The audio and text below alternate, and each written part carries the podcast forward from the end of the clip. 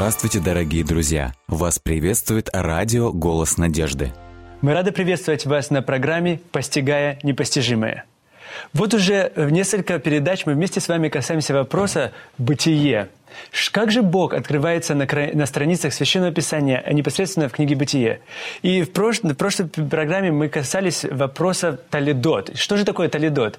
Родословие, которое Господь как будто бы открывает человеку, говоря о надежде, которая будет следовать. И самый ключевой текст, которого мы касались, Бытие, 3 глава, 15 текст, где говорится, что «я вражду положу между тобою и между женою, но Спаситель, который придет, будет жалить змея или же дьявола в голову, а змей всего лишь будет жалить его в пяту». Артур Артурович, итак, это величайшая надежда. И сегодня мы вместе с вами будем говорить об особенностях книги «Бытие». Что, что же особенного или какие особенности, какую же особенность вы приготовили для нас сегодня – Конечно же, э, книга «Бытие» и вообще Священное Писание, оно настолько э, красиво, глубоко, непостижимо, что можно рассматривать с разных углов mm-hmm. и э, не прекращающе восхищаться. Мы говорили о структуре книги «Бытие», литературной структуре, использовании такого приема, как использование родословных mm-hmm. да, через так называемое слово «талидот», которое уже стало известным Известно. еврейским, э, древнееврейским словом на русском языке после того, как мы э, поговорили об этом. Угу. Но мы можем посмотреть еще на некоторые особенности того, как книга выстроена. Например, э, очень важно отметить, что книга «Бытие» угу. представляет нам в миниатюре практически всю историю человечества. Это, но, это, это революционная мысль я бы сказал. Дело в том, что э, начинается все э, с э, описания творения. Угу. И э, практически первые несколько глав представляют нам всю историю человечества. Угу. Посмотрите, как оно идет. Вначале Господь сотворил небо и землю. Да. Он э, наполнил небо и землю. Мы не будем э, сейчас сдаваться в детали. Затем Он сотворил человека. Угу. И Господь дает человеку поручение. Плодиться, размножаться. Совершенно верно. Наполнять землю, Наполнять землю владычествовать. Владычествовать над землей. И, э, и так далее. Теперь мы идем дальше, и мы встречаемся в третьей главе уже с искушением. Угу. Когда дьявол искушает в образе, в образе змея, искушает Еву и Адама. Угу. Конечно же, вот забегая вперед, давайте обратим э, внимание на следующее, как он это делает. Угу. Он пытается э, разбудить любопытство в человеке, угу. причем любовь знать больше, э, любовь к тому, чтобы занять высший более пост, более угу. высшее положение. И это он делает, используя священное писание, но его извращая. То есть, используя слова Бога, угу. но немножечко туда а, привнося неправды. И поэтому он таким образом и искусил Еву. Угу. Ну что, да? Не зря, не зря наверняка в Священном Писании написано, что змей был хитрее всех других земли, зверей на земле.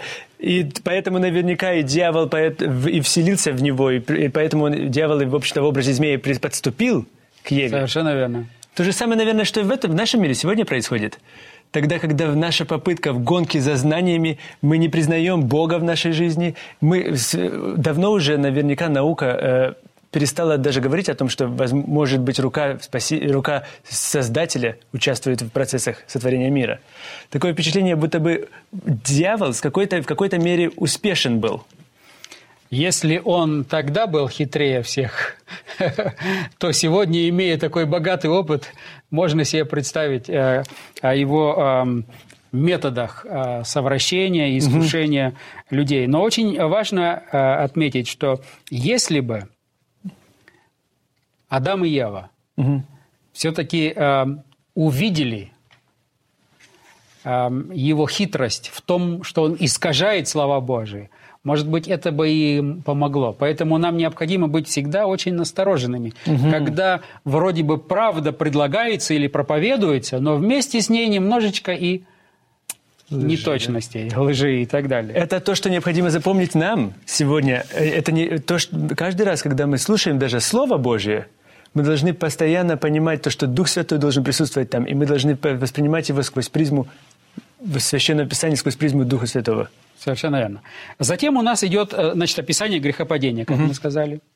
Затем э, мы э, с вами читаем относительно той надежды, которую Господь дает, что Он положит конец этой великой войне или борьбе между добром и злом, и в конце угу. концов Господь скажет последнее слово, и самый хитрый, самый злостный враг будет уничтожен, уничтожен. То, есть, то есть сам дьявол.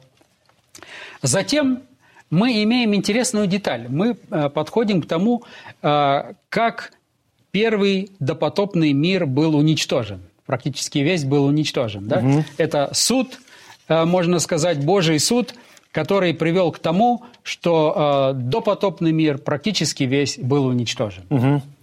То есть мы имеем дело сотворение, сотворения, мира. мы имеем весть надежды, мы имеем э, Ноя, который начинает проповедовать, да. и предлагать людям спасение. И Ной говорит, еще немножко осталось, и конец будет да, миру, да. конец света наступит. Но есть возможность выхода. Угу. И получается так, что все те, кто Ною поверили, к сожалению, их было немного. Всего лишь семья. Они спаслись, весь другой мир был э, уничтожен. Но что интересно, прежде чем идет описание шестой главы, угу пятой главе у нас есть очень интересный текст. Пятая глава, 22 и 24 тексты. Прочитайте, пожалуйста. Я читаю. «И ходил Енох пред Богом по рождении Мафусала 300 лет, и родил сыновей дочерей. Всех же дней Еноха было 365 лет». И далее 24 текст 5 главы. «И ходил Енох пред Богом, и не стало его, потому что Бог взял его». Интересная тоже деталь. Потому Очень что интересная. когда мы говорим о истории человечества, угу. мы ведь проповедуем на основании священного писания, да. особенно новозаветных текстов, э, многих, э, о том, что этот мир движется к своему завершению. концу, завершению. Да. И что наступит конец. И что Господь сотворит новое царство правды. Угу. А этот мир будет уничтожен. Царство небесное наконец-то воплотиться. Совершенно верно. Но Библия говорит и еще о том, что будет воскресение мертвых. Угу. И а, причем а, о том, что будет а, не одно воскресение мертвых, а будет так называемое частичное воскресение, когда те, которые пронзили Иисуса Христа, смогут увидеть пришествие Иисуса Христа, и те, кто принимали участие в этой последней эсхатологической борьбе. Угу или, другими словами, э, участвовали в период так называемой трехангельской проповеди, угу. трехангельской вести. Они будут иметь возможность воскреснуть, чтобы видеть пришествие Иисуса Христа. А затем уже наступление Царства Божия, и затем уже общее универсальное воскресение мертвых, которое состоит из тоже из двух частей. Вначале праведных, затем тысячелетнее царство угу. и неправедных. Мы здесь тоже имеем интересную деталь. Прежде чем идет уничтожение первого мира, кто-то и, уже был. И э, мы имеем, э, до этого мы имеем Еноха, который взят. Угу. И он э, с, э, тоже иллюстрирует весть новозаветнюю о том, что когда Иисус Христос придет, то многие, которые уповали на Него, из числа живых, будут взяты живыми. Угу. То есть Енох их уже представляет. Теперь э, дальше речь идет о самом уже э, потопе, и о спасении его семьи. То есть тех, которые уповали. А те, которые не уповали... Да, неизбежная погибель. То есть практически мы имеем в миниатюре, очень сжато, в первых шести главах. Да. Практически всю историю человечества. Совершенно Но верно. что интересно э, э, Моисей делает, представляя нам книгу «Бытия». Угу. Когда вы читаете э, описание потопа и затем просматриваете последующие главы, угу то вы э, э, э, увидите очень интересную деталь, что проводятся параллели между Адамом и Ноем. И Ноем. Угу. Даже уже когда идет описание потопа, есть целый ряд аллюзий или указаний на творение. Например, воды сошли, появление суши. Да-да-да. Потом лист. Угу. И целый ряд интересных деталей. Угу. Так? Теперь, что интересно? Ной выходит, Господь открывает дверь, Ной выходит. Первое, что делает Ной? делает ковчег, э, делает алтарь, на котором возносит Совершенно верно. всесожжение. Совершенно верно. И вот посмотрите, что очень интересно говорится, что когда после потопа, угу. это э, восьмая глава, двадцатый текст, и устроил Ной жертвенник Господу. И взял из всякого скота чистого и всех птиц, и принес все сожжения на жертвенники. И вот 21 текст, прочитайте, пожалуйста, первую часть. «И обонял Господь приятное благоухание, и сказал Господь в сердце своем, «Не буду больше проклинать землю за человека, потому что помышление сердца человеческого – зло от юности его, и не буду больше поражать всего живущего, как я сделал». Интересная здесь э, деталь. К сожалению, русский перевод не передает нам всего того, что заложено в оригинале. Здесь посмотрите, интересная картина – когда воды потопа сходили, угу. мы уже говорили о том, что здесь целый ряд аллюзий или указаний на сотворение мира. Да. Параллели. Когда Господь сотворил человека, завершил творение. Творческая неделя завершена. Угу. Следующий день какой был? День отдыха. Совершенно верно. Суббота, день покоя, день отдыха. Угу. Здесь интересная мысль, деталь тоже идет аллюзия на то, что Господь творит новую землю после потопа. Да. Прямо некоторые слова буквально указывают на начало книги Бытия. Теперь, когда Ной вышел, угу. первое, что он делает, он э, на жертвеннике на приносит жертву, всесожжение. Угу. Это не что иное, как богослужение. Угу. Теперь, когда мы читаем 25, 21 текст, вы прочитали, «И обонял Господь приятное благоухание. Весьма хорошо. Интересно то, что в оригинале используется слово очень тяжело э, переводимое. Оно означает, что Господь обонял приятный покой. Приятный покой. Приятный покой. А, а, здесь оно передается как приятное благоухание. Его можно это выражение перевести как благоухание, наполненное покоем то, что отсутствует в русском переводе. То есть практически мы имеем параллель. Идет сотворение мира, угу. шесть дней сотворил Господь небо и землю, седьмой день он почил, день покоя. Теперь мы имеем э, э, э второе творение. Угу. Господь творит новую землю после потопа. Э, конечно же, э, уже здесь многое присутствует, но детали, они просто указывают угу. на, то, на, на творение. И первое, что делает Ной, когда он вышел, когда завершилась эта земля, осушилась, и он теперь мог выйти, первое, что он делает, он проводит богослужение. богослужение. И Господь обонял приятное... Покой. Приятный покой он обонял, угу. или э, благоухание покоя. Угу. Тоже очень э, интересная аллюзия. Очень интересная мысль. Дальше интересно, если вы идете дальше. Посмотрите, угу. здесь на этом не заканчиваются интереснейшие параллели. Затем, когда мы смотрим э, на Адама и Еву, Адам в саду находился. Да. И когда дьявол предложил Еве плод, он скушал, угу. дал Адаму, и Адам ел. Адам в саду ел. Угу. Что делает Ной? Ной в саду пьет. Совершенно верно. Ной находится в винограднике. Виноградник, сад. Виноградник, сад, совершенно верно. И что он делает? Ест вот эти вот плоды. Ест эти плоды, он практически пьет. Пьет вино. Вино. Угу. Интересная деталь. Вначале для того, чтобы Адам съел, угу. Дьявол использует наихитрейший метод. Он берет слова Господа, угу. но их искажает немножечко. Теперь что он делает? Он пытается исказить здравый смысл. Угу. Ной пьет. Искажая тем самым здравый смысл Ноя. Совершенно верно.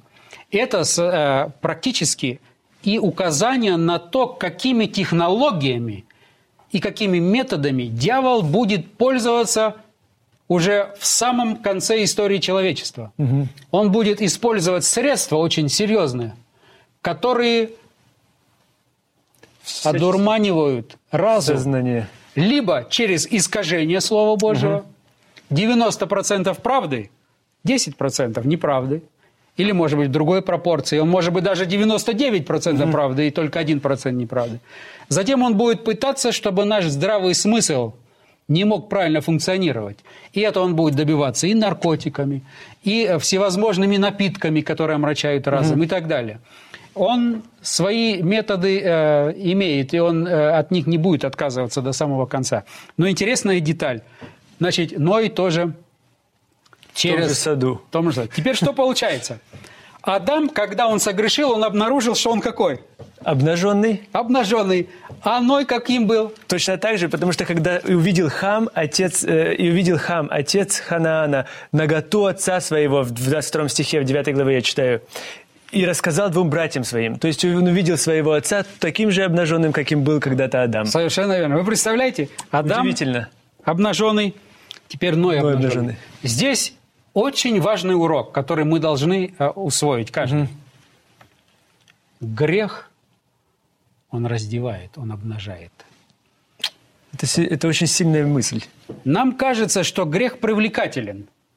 Адам посмотрел на яблоко, Ева посмотрела на яблоко, оно достаточно а, нечервивое, угу. здоровое, красивое, привлекательное. Даже лучше, наверное, чем все другие плоды.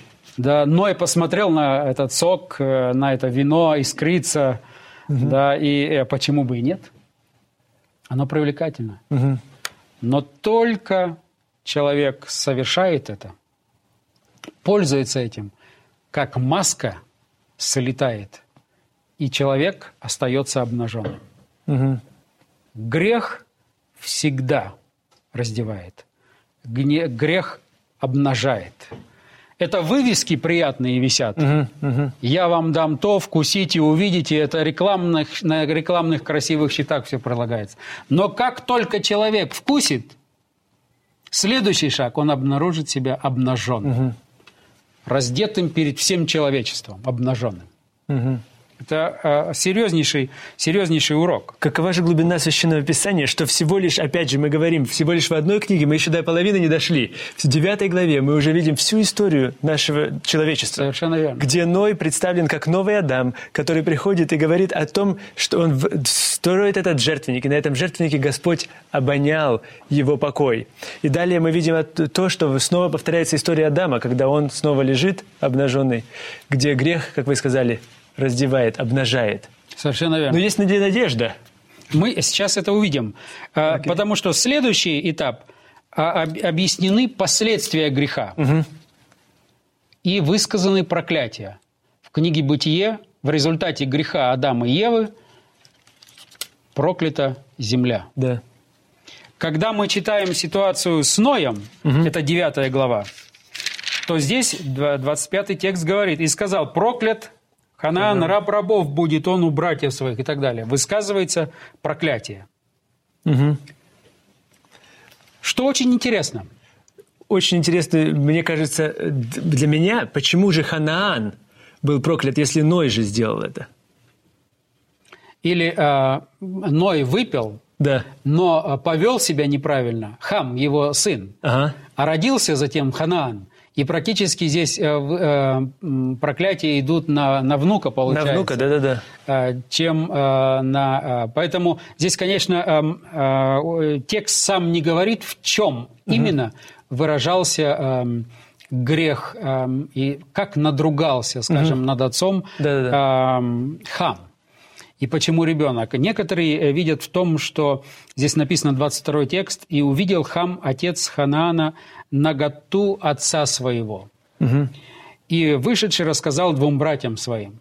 Интересно отметить, что э, некоторые исследователи, они э, э, исследовали Священное Писание, где встречается эта фраза э, «увидеть э, наготу отца своего». Угу. Это э, чаще всего, когда описывается правило поведения и когда говорится о том, что нельзя открывать наготы отца своего, если ты откроешь наготу жены отца своего, то это ты открываешь наготу отца своего. Угу. И поэтому э, некоторые исследователи считают, что в это время, пока он был пьян, его сын Прелюбодение э, совершил. И родился Ханан, и поэтому все э, проклятия высказываются именно на Ханаана, потому что... Интересно. Э, но здесь нет библейских mm-hmm. подтверждений. Okay. Это интересная, скажем так, гипотеза, гипотеза которую ученые-библеисты сегодня предлагают. Но это не имеет библейского другого основания. Мы не можем об этом говорить. Хорошо. Мы не знаем детали, почему, но мы знаем, что линия Хама, угу. которая выразилась Э, через э, Ханаана, она представлена. Дело в том, что в еврейском языке нет большого различия, не делается большая разница между сыном угу. и э, внуком и правнуком. Угу. Одно и то же слово используется. И поскольку они так это широко воспринимали, то практически разницы не было сказать это э, сын Хам или сказать это внук угу. Ханаан. Э, вот исходя именно из того, как они поступали, э, как, как они использовали язык в то время. Поэтому мы не можем это сказать. Ясно. Другие исследователи считают, и, наверное, это большинство их поддерживают, что он вместо того, чтобы накрыть отца своего, он э, насмеялся над этим угу. и э, вышел, начал рассказывать, и поэтому поведение двух других его братьев было в том, что они взяли покрывало и задом пошли, чтобы накрыли. не увидеть, и накрыли его. Угу. Поэтому это, скорее всего, э, более э, то э, соответствует действительности, mm что произошло. Но не важно, эта деталь не так важна. Важно то, что высказано проклятие в первом случае да. и высказано проклятие во, во втором, втором случае. mm Интересно, что в первом случае – теперь получаются две ветви после Адама. Получается ветвь Каина, угу. и получается мы имеем ветвь Сифа. Сифа, да. Каин и Сиф. Сиф.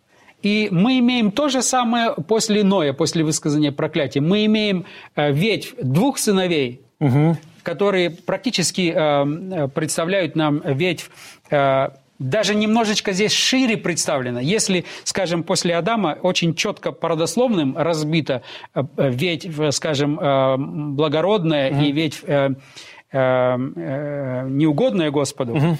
то когда речь идет о Ное и дальше, когда мы смотрим эти родословные, то здесь уже само э, деление на праведных и неправедных не проходит конкретно по семье, а оно проходит уже по тем, кто избирает одну или другую сторону. Но очень четко представлены два направления. Одно направление Хама, okay.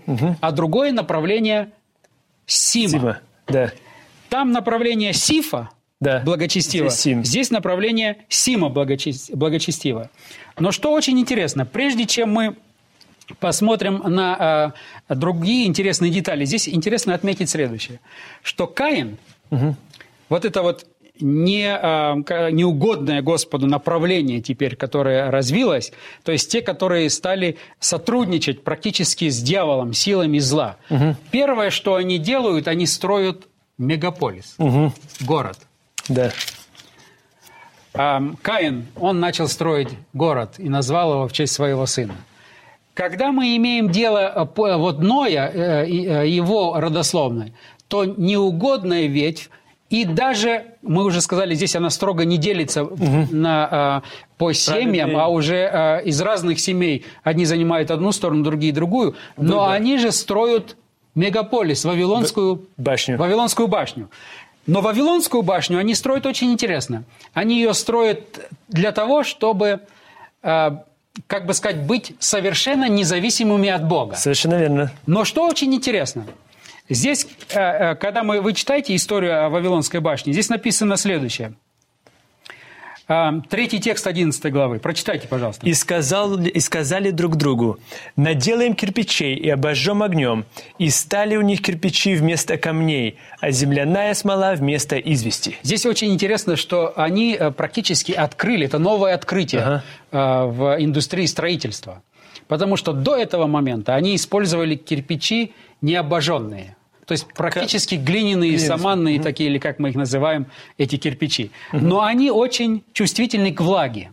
И поэтому все их строения, они очень страдали, когда был период дождей, угу. а наводнение, так это вообще все разрушалось. Да. Теперь же они изобрели, они начали, научились обжигать кирпичи. Угу. И они поняли, они увидели, что когда обжигаешь кирпичи, они не впитывают влагу, и они влагоустойчивы. Угу. Мало того, они обнаружили смолу, которая настолько скрепляет эти, склеивает кирпичи, что археологи, которые проводили раскопки в той местности, ага. они говорят, когда вы находите э, эту кладку, вам легче разбить кирпич, чем, чем, чем э, отслоить один кирпич от другого. Настолько крепкая эта смазка. Ничего себе. И теперь представляете, они теперь думали, что они имеют новую технологию. Все, все возможно. Никакой потоп нам не страшен. Мы построим до неба, угу. и мы здесь все вместе будем жить. Если он вдруг надумает нас опять... Мы все равно сами себе... Мы здесь, и нам ничего... То есть вы представляете, какое кощунство. Но Моисей, он настолько мастерски пишет, ага. это просто поразительно. Что он делает? Он показывает, они строят до небес, да. а он говорит, седьмой текст, а, а, пятый текст. «И сошел Господь посмотреть, посмотреть город». Ему, они говорят, мы построим до небес. А Моисей говорит, их это строительство было настолько ничтожно, что с неба даже не видно. Господь говорит, пойдемте сойдем, посмотрим, что там они делают. Это у Моисея было великое чувство юмора большое. Совершенно верно.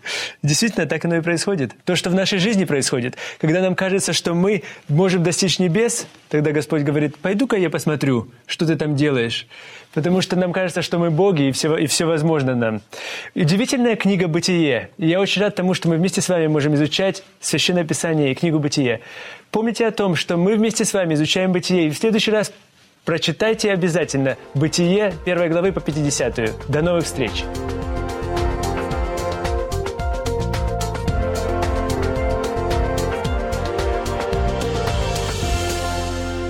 Дорогие друзья, вы можете оставить свои сообщения через WhatsApp и Viber по номеру плюс 7 915 688 7601 или позвонить нам на бесплатную линию, которая работает на территории Российской Федерации. Номер 8 800 100 ровно 1844. 8 800 100 ровно 1844.